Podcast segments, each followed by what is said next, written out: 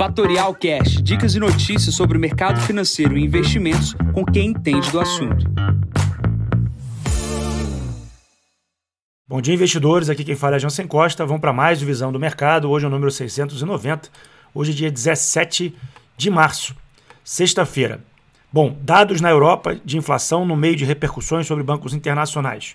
No Brasil, juros e resultados corporativos. Começando aqui pela Ásia, a gente tem um dia de recuperação na Ásia por dois movimentos. Primeiro, a recuperação da parte dos bancos, que veio com notícias positivas de ajudas tanto de bancos a outros bancos e tanto de países para socorrer as questões de curto prazo, principalmente do Credit Suisse. As bolsas na China tiveram um bom desempenho no fechamento aqui da semana, subindo acima de um ponto percentual. Um ponto e meio é o resultado na média. A gente tem essa recuperação também por parte de tecnologia. A empresa Baidu, empresa de internet, subiu mais de 15% depois que ela lançou um chatbot baseado ali na tecnologia do chat GPT, mostrando que é eficiente e que isso seria positivo para a companhia. Então as ações de tecnologia sobem de maneira bastante significativa aqui no início do dia. Outra questão também importante, Japão.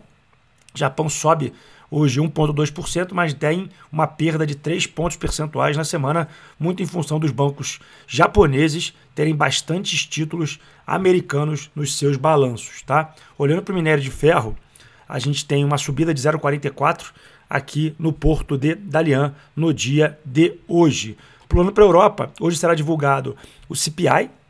O CPI da Europa é a inflação, é o dado que vai sair após aqui o aumento de juros ontem, que foi definido pelo Banco Central Europeu, e obviamente a gente precisa ficar de olho como é que serão os novos movimentos de alta. Acredito que deverão continuar com um pace de meio ponto percentual para as próximas reuniões. Enquanto isso, na Europa, discute-se questões ambientais e questões de pauta ESG. Né? Ontem foi proposto por parte da União Europeia uma mudança ali na questão de minério e cobre é, e níquel, né? minério, cobre e níquel serem essenciais, né? serem é, parte de mineração é essencial, que isso per permitiria financiamento por parte dos governos a essas extrações, mostrando que nem tudo é tão ESG assim. Né? Então, obviamente, ficar de olho nessa nova lei de matérias-primas essenciais na Europa, porque isso pode aumentar a competição em Vale e nas outras mineradoras ao redor do mundo. Pulando para o mercado corporativo, o principal destaque uh, na Europa é a questão do Credit Suisse.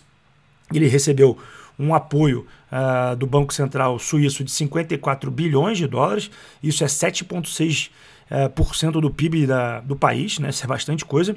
É, e, obviamente, é, os dias são cada vez mais difíceis no Credit Suisse, dado que muitos dos investidores vêm sacando dinheiro do banco. Tá? Um banco que era conhecido como a sua área de private banking bastante robusta, né? os ricos tinham bastante dinheiro alocados no banco, e eles começam começando a retirar, vai criar mais problemas. Né? Não vejo uma continuidade fácil para o Credit Suisse se os saques continuarem a acontecer dessa maneira. Mas, Jansen, o que, que isso te impacta aqui no Brasil?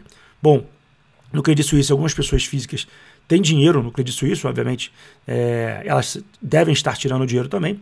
Obviamente, aqui no Brasil, o banco uh, deverá passar por algum tipo de venda se, se, o, se o Credit Suisse tiver algum interesse. Obviamente, ele tem administração, ele tem gestão, mas isso, na minha visão, não vai ser é, tão radical como lá fora. Né? Obviamente, um, numa, numa conclusão de bloqueio da, da, da, da empresa, né? ou seja, numa falência, aí sim teria um problema um pouco maior. Enquanto isso, aqueles que puderem tirar os ativos do Credit Suisse, obviamente, deverão fazer o mais breve possível.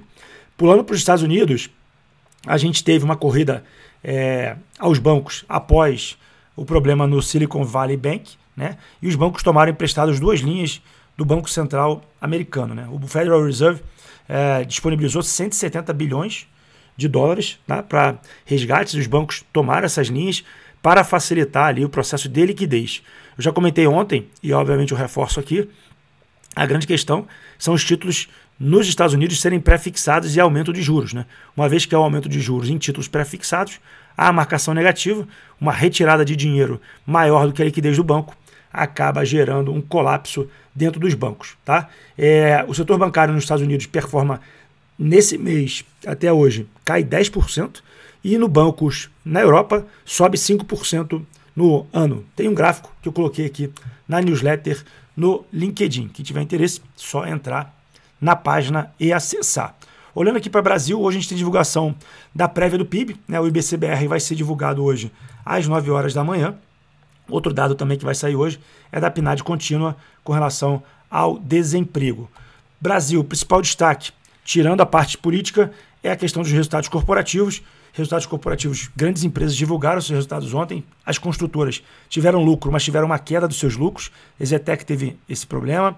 Energisa teve um resultado lucro bastante positivo. O IS também teve um, um lucro positivo. CPFL, Vivara, é, que são as empresas que eu chamo a atenção. Uma empresa que teve um resultado bem ruim, mas obviamente é, é uma empresa que eu gosto sempre de olhar, é, é Fleury. Tá? Fleury teve um processo de alavancagem durante a Covid, teve um resultado bastante positivo durante esse processo, porém o último trimestre não foi muito bom para a companhia, mas ainda continua gerando lucros. Né?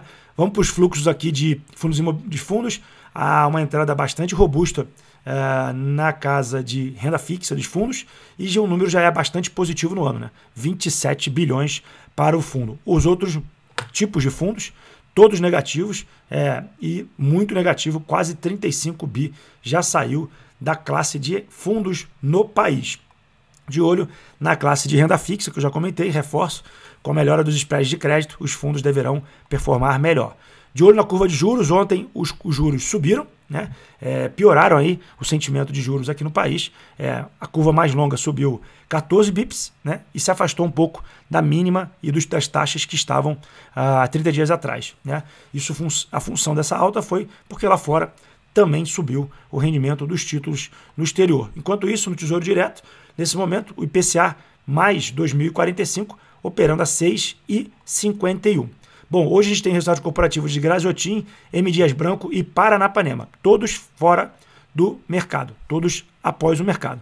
Então, como eu comentei, 9 horas da manhã, temos aí a taxa de desemprego no Brasil e temos também aqui, antes da abertura do dia, a inflação na Europa. Ontem, a bolsa subiu 0,74%, o câmbio voltou para patamares de 5,25, caiu 1%. Os grandes destaques na alta de ontem foi Localiza, subindo 5,46%, Local Web subiu 13%, e CVC recuperou a queda 8%, e na queda Taesa caindo 4%, R$ 35,00, Eneva também caindo 3%. Outra empresa que também gosto de olhar, EG, também caiu 2,76%. Bom, esse é o podcast de hoje. Eu vou ficando por aqui. Desejo a todos uma ótima sexta-feira. Encontro vocês na segunda para mais um podcast. Bom dia a todos, ótimos negócios. Tchau, tchau. E esse foi mais um Fatorial Cash. Para mais novidades e dicas sobre o mercado financeiro e investimentos, siga Fatorial no Instagram, @fatorialinvest. Para conteúdos exclusivos, entre no nosso Telegram, Fatorial News Informa. Para saber mais sobre a Fatorial, visite o nosso site fatorialinvest.com.br.